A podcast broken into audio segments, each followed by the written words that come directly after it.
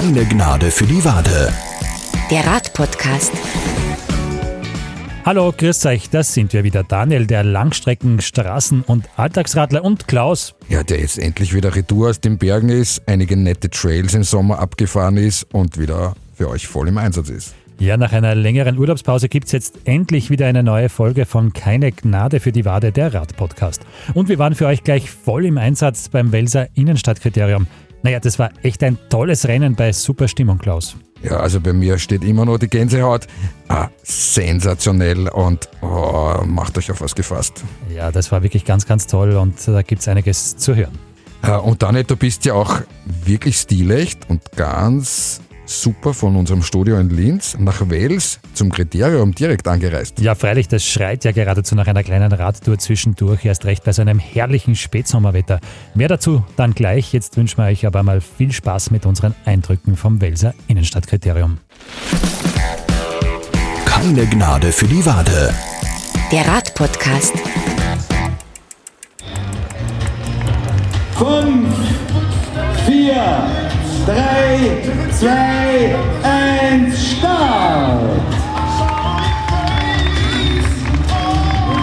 Unser Kriterium hat begonnen und damit geht's jetzt so richtig los. Raus auf den Kurs!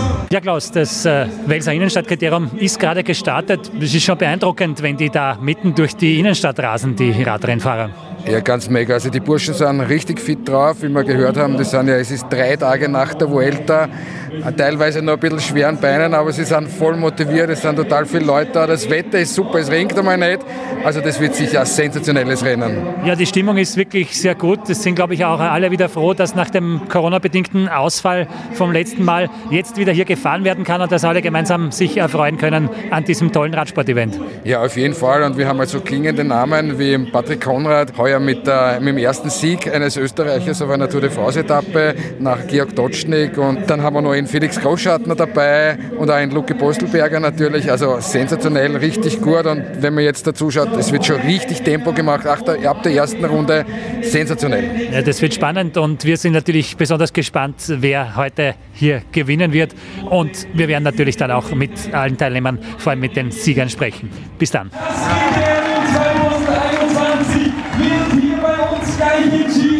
Noch ist Felix Großschartner vorne. Aber die Verfolger sind dran. Auch Patrick Konrad in einer sehr guten dritten Position. Sie sind in der Zielgruppe.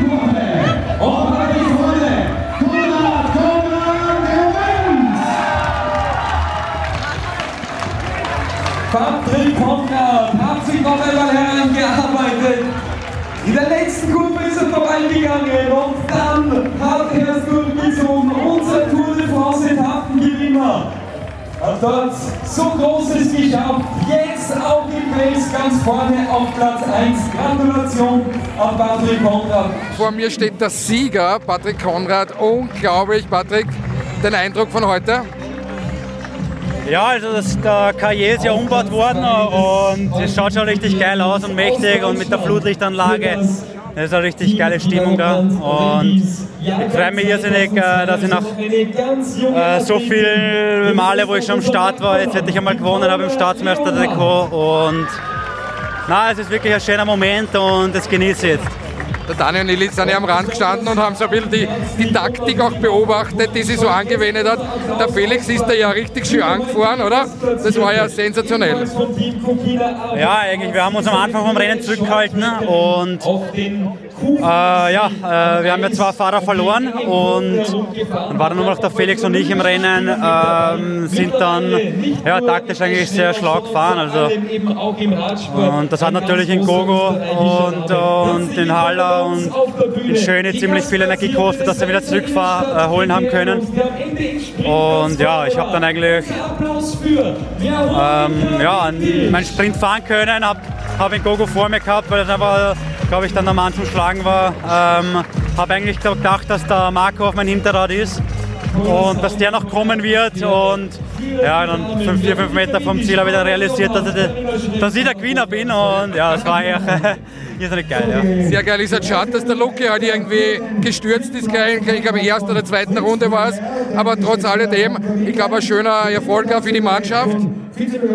Ja, auf alle Fälle. Ich meine, ähm, nach einer so einer sensationellen Tour und im Staatsmeistertrikot dann in der Heimat vor heimischem Publikum gewinnen, ähm, ja, mach, das ist einfach äh, sehr schön und äh, ich hoffe, ich kann das noch, noch, noch oft genießen, dass ich da am Start stehe und äh, ja, hoffentlich ähm, ja, gibt es das Rennen noch viele, viele Jahre. Und da mitten in der Stadt äh, zwischen den ganzen Leitgewinnen ist es natürlich ganz was Besonderes. Ja, ich meine, äh, es ist schon ein richtiges Tour de France-Feeling, weil einfach so viele Leute da stehen. Und mit die Full, dass wir quasi ins Dunkle reinfahren mit der Flutlichtanlage ist einfach, ja, hat ein ganz eigenes Feeling. Und ja, das, das genießt man sehr als Rennfahrer und das, das hebt auch irrsinnig, äh, wie soll ich sagen, irrsinnig die, die Stimmung im Feld. Gell? Also es wird dann wirklich schnell, wenn die Leute quasi uns anjubeln und anschreien und dann, ja, ähm, der Geschichte. Patrick, letzte Frage. Du, du hast ja eine mega Saison hinter dir. Wie schaut es jetzt aus? Was geht jetzt noch? Weil zum Feiern wirst du ja nicht wirklich kommen jetzt. Na, zum Feiern bin ich noch nicht gekommen, aber der 30er steht ja heuer nach der Saison an. Also das werde ich dann alles nachholen. Ähm, aber ja, das ist mal Sportler gewohnt und der Verzicht, der ist halt natürlich, äh, das macht man natürlich gerne. Und ja, heuer steht eigentlich jetzt äh, nur noch ein Tagesrennen am Programm und das letzte Rennen wird dann die Lombardei-Rundfahrt sein. Und ja, dann ist vorbei dieses Jahr. Dann wünschen wir alles Gute und viel Erfolg und viel Spaß. Dankeschön. Michael Gogel, zweiter Platz. Wie knapp war es denn? Äh, ja, es war ähm, beinahe ein Fotofinish, würde ich sagen. Der Patrick äh, hat einen taktischen Fehler von mir ausgenutzt. Ich bin ein bisschen zu langsam in die letzte Kurven gefahren. Und äh, ja, da habe ich leider das Rennen dann hergegeben heute. Aber trotzdem ganz ein tolles Gefühl, da mitten in der Stadt. Äh, aber wenn man nur Zweiter wird, trotzdem einmalig, oder? Ja, definitiv. Also die Kulisse war Wahnsinn. Ähm, man kann den bald nur gratulieren. Äh, es macht extrem Spaß.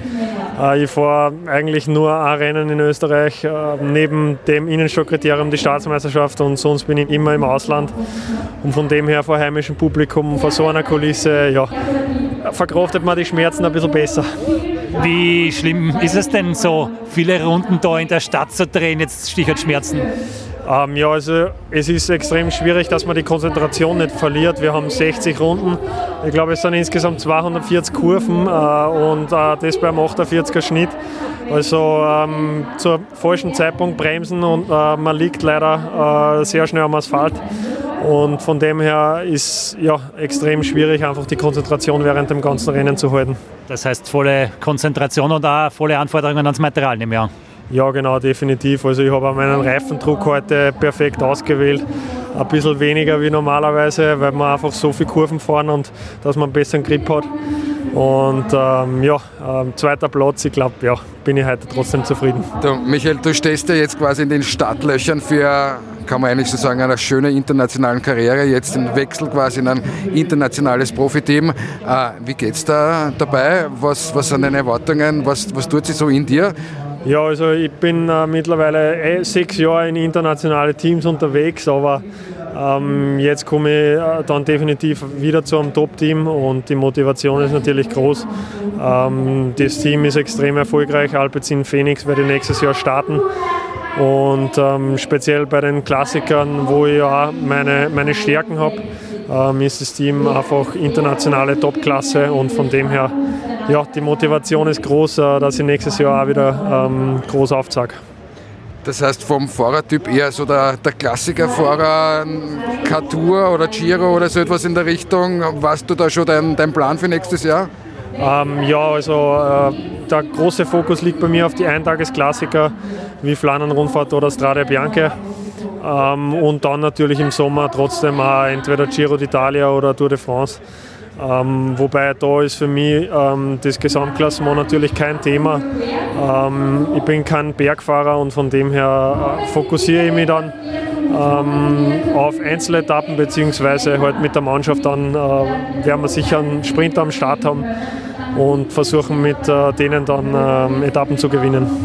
Das heißt, der Daniel und ich, wir haben ja heuer in unserem Podcast schon Tour de France Special gemacht mit zwei Teilen äh, vom Fahrertyp. Das heißt dann für die eigentlich, für die ganz großen Rundfahrten, heißt es dann richtig arbeiten für den Teamcaptain oder Sprinter anfahren oder je nachdem, oder?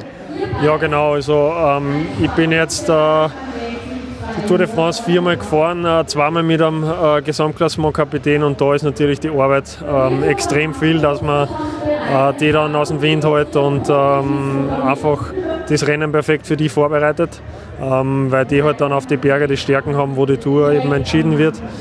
Und ähm, nächstes Jahr haben wir sicher keinen Gesamtklassementfahrer und halt, äh, dann die Sprintetappen werden interessant ähm, wo man dann für einen Sprinter arbeitet, ähm, beziehungsweise ja, selber dann auf mittelschwere Etappen, die mir halt liegen, äh, werde ich sicher freie Fahrt bekommen. Ja, dann bleibt uns nur mehr viel Erfolg, viel Spaß zu wünschen. Ja, danke, danke. wirklich, wirklich beeindruckend, was die Burschen so drauf waren. Und ich glaube, Daniel, mh, der Michi Gogel, von denen werden wir in Zukunft noch richtig viel hören.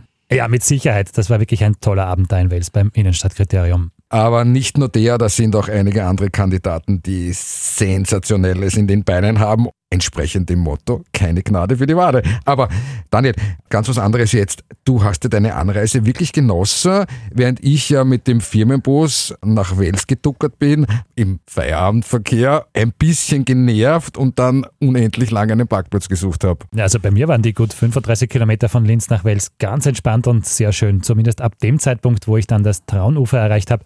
In Linz drinnen macht das Radfahren ja noch immer nicht so wirklich Spaß. Ah, das glaube ich dir. Und Klingt eigentlich spannend und mehr dazu gibt es jetzt. Der keine Gnade für die Wade Tourentipp. So, da los geht's hier in der Linzer Innenstadt. Ich werde jetzt weiter über die Lahnstraße und die Wiener Straße in Richtung Ebelsberg fahren. Aber ich werde nicht ganz bis zur Traunbrücke in Ebelsberg fahren, sondern ich werde vorher abzweigen und durch den Wasserwald und Kleinmünchen sowie Auwiesen dann Richtung Traunradweg fahren. Das spart ein, zwei Kilometer und außerdem ist es auch angenehmer zu fahren als in der stark befahrenen Wiener Straße mit ihrem sehr schmalen Gehsteigradweg. Auf geht's und bis später.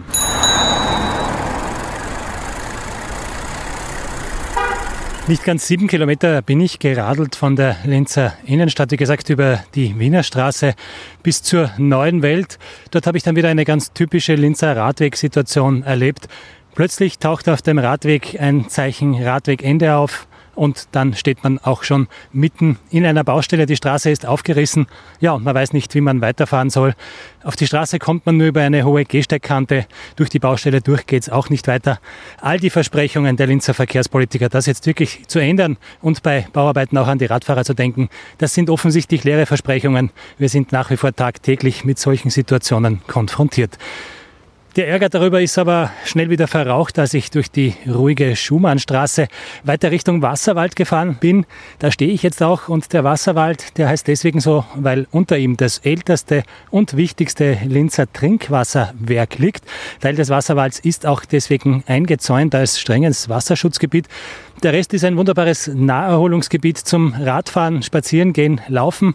Ja, und im Winter, wenn genug Schnee liegt, so wie heuer im Jänner zum Beispiel, gibt es hier sogar Langlaufloipen, die von der Stadt Linz gespurt werden. Ich fahre jetzt weiter Richtung Schörgenhubbad und dann durch den Stadtteil Auwiesen in Richtung Traunuferradweg. Weiter geht's. Bis dann.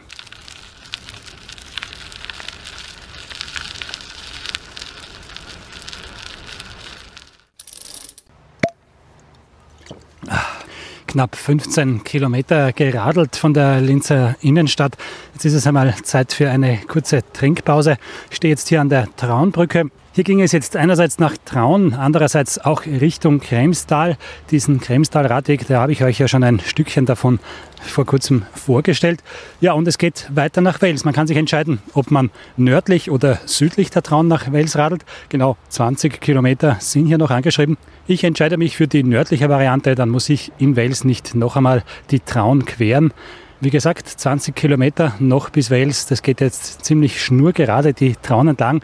Schön schattig und auch windgeschützt. Erst das letzte Stückchen dann vor Wales geht auf dem Damm wieder in der Sonne entlang.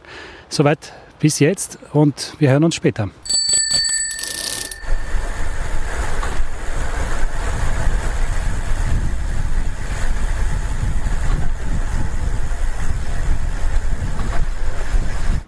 Gute 33 Kilometer von der Linzer Innenstadt stehe ich jetzt hier am Traunufer in Wales. Die Fahrt entlang der Traun, die war wirklich sehr kurzweilig. Wie gesagt, es geht immer schön schattig dahin auf einem durchwegs gut asphaltierten Radweg. Bisschen aufpassen muss man auf einzelne Wurzeln, die hin und wieder herausstehen und dann für ein paar Unebenheiten sorgen. Und auch ein paar Äste und Blätter liegen immer wieder auf dem Radweg. Da muss man aufpassen, dass sich nichts verfängt.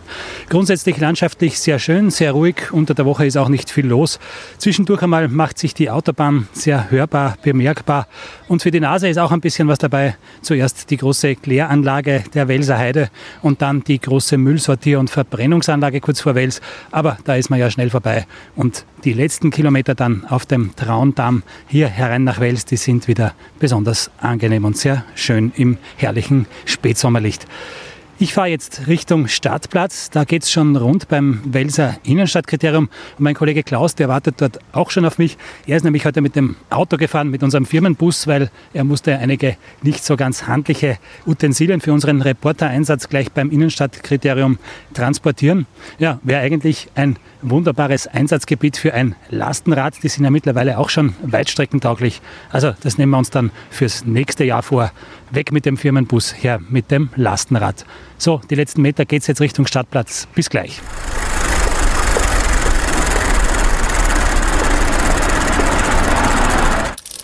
So, gute 35 Kilometer von der Linzer Innenstadt bin ich jetzt in Wels angekommen. In der Innenstadt, hier geht es schon rund, wie man hört im Hintergrund, beim Welser Innenstadtkriterium. Mein Kollege Klaus, der ist auch schon da. Hallo Klaus, du bist mit dem Auto gefahren, wie gesagt. Wie lange hast du gebraucht? Ja, klassisch eine Dreiviertelstunde mit einem unglaublichen Parkplatzchaos, aber jetzt bin ich natürlich auch da. Ja, eine Dreiviertelstunde. Ich habe eineinhalb Stunden gebraucht mit dem Fahrrad, also gar nicht so viel länger. Und ich glaube, äh, ich war ein bisschen entspannter unterwegs als du. Aber das Wichtigste, wir sind jetzt da und jetzt geht es auch schon los in unseren Reportereinsatz beim Innenstadtkriterium. Klaus, bist du ready?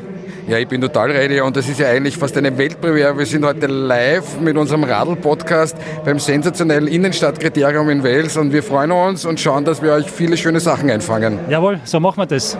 Und wir lassen uns natürlich auch wieder einen schönen Tourentipp für euch einfallen. Den gibt es dann beim nächsten Mal. Führt euch dabei. Oh, mega, sehr schön. Oh, mich frisst der Neid. Ich im Firmenbus und du am Radl. Ah, irgendwas mache ich einfach falsch. Naja, Klaus, beim nächsten Mal können wir ja mal die Rollen tauschen. Da fahre ich dann mit dem Firmenbus und du rauscht mit dem Rennradl von Linz nach Wels. Oder du schnappst dir so ein schickes Lastenrad und wir packen das Equipment ein und radeln dann gemeinsam nach Wels zum Innenstadtkriterium. Das war's auch schon wieder für heute. Bis zum nächsten Mal. Da schauen wir uns unter anderem an, was die neue Landesregierung nach der Wahl für die Radfahrer in Oberösterreich tun muss. Ganz, ganz spannend natürlich. Und da gibt es ja auch wirklich einiges, oder sagen wir es auch, vieles zu tun. Ja, allerdings. Wir hoffen, es war für euch wieder was Spannendes mit dabei. Wenn es euch gefallen hat, dann freuen wir uns natürlich über eine Bewertung, zum Beispiel auf Google Podcasts oder Spotify. Wenn ihr eine Frage oder vielleicht einen spannenden Tourentipp für uns habt, dann meldet euch bitte bei uns podcast.liferadio.at. Wir freuen uns auf Post von euch. Viert euch, bis bald. Viert euch. Keine Gnade für die Wade. Der Radpodcast.